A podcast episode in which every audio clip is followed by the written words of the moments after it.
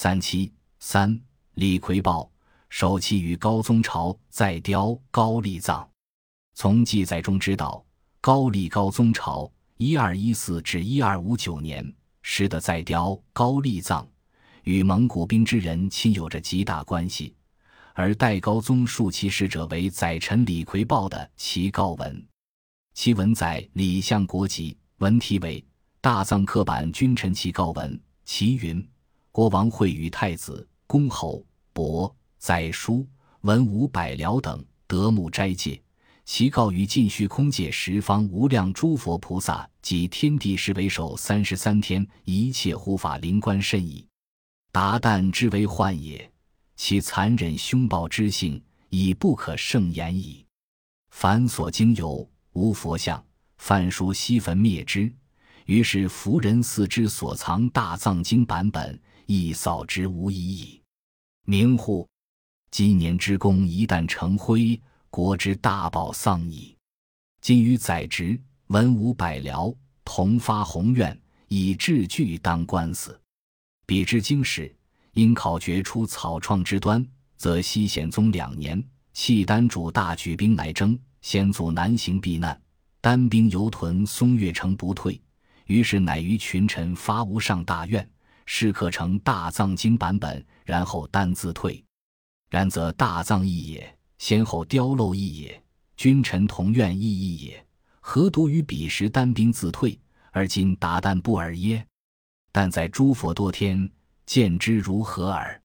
苟至诚所发，无愧前朝，则福愿诸佛圣贤三十三天，量肯破之奇，借神通之力，使完容丑俗，敛纵远遁，无复导我封疆，则弟子等当更努力。义护法门，粗报佛恩之万一耳。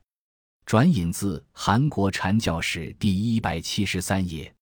此其告文指出，显宗两年因契丹大举兵来征，于是君臣发愿试刻成大藏经版本，之后单兵自退。而今达旦之为患也。为了使达旦兵敛纵远遁，无复导我封疆，君臣等再度发愿刻藏。以报佛恩之万一耳。李逵报还有《大藏经道场音赞诗》一首，诗曰：“残寇须张彩色君，我黄砖以遇豪尊。若教范畅如龙吼，宁有胡儿不露奔？藏海威严容汝烙，丛林深志变风帆。法言为霸狼烟散，万户安眠亦福恩。”载《李相国全集》上。这首诗与其告文一样，同样表达了雕造藏经以退人亲敌军的愿望。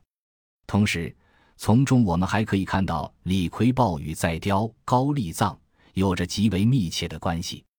李逵报（一六八至一二四一年）是高宗时的著名文人。高宗二十二年拜参知政事，修文殿大学士，晚年游信佛教。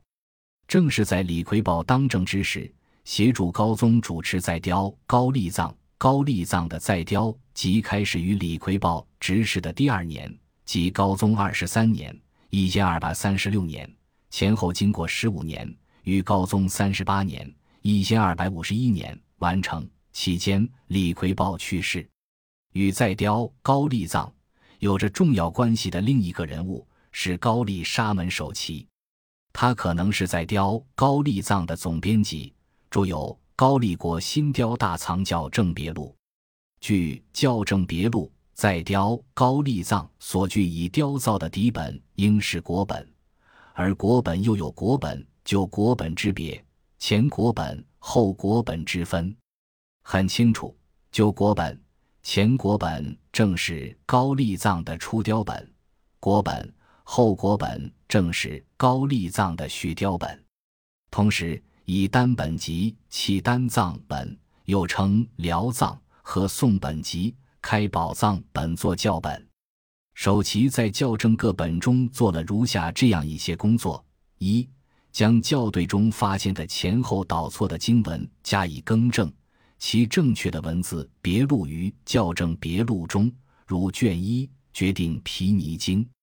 二、将校对中国本或他本的缺文补足。并录其文，如卷一正法华经药王如来品第十卷十二卷十八的大制度论卷四等内容。三将校对发现的文艺迥异者，则依正确的经文更正，并录其文于别录中，如卷二的《佛说月灯三昧经》。四校对中发现同本意义而未被收录者，则补录于别录中，如卷三的《弥勒下生成佛经》意净义，卷四的《最胜灯王如来经》舍那觉多义，卷五的《苏悉德杰罗经》书波迦罗义等。五校对中发现同本同义经诸本译文有错有正，如卷十一之《摩尼经》，认为宋本错乱，故取宋。取国单本为真，而录其文于别录中。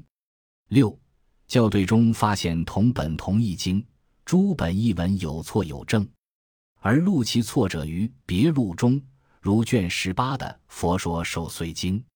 七校对中发现同本诸译本大义未详其由，故并取之，并录诸本经文于别录中。如卷二十一杠二十三的《摩诃僧祇比丘尼戒本》，八校对中发现重出者，如卷三十的《佛明经》，则以《释摩诃言论》《大宗地玄文本论》替之等。九国本所录一切经元品次录三十卷，以为逾越经者所译无几，故删之，以校正别录三十卷替之，等等。总之，在雕高丽藏有着严密的组织，并经过精心的校对，故被誉为善本。本集播放完毕，感谢您的收听，喜欢请订阅加关注，主页有更多精彩内容。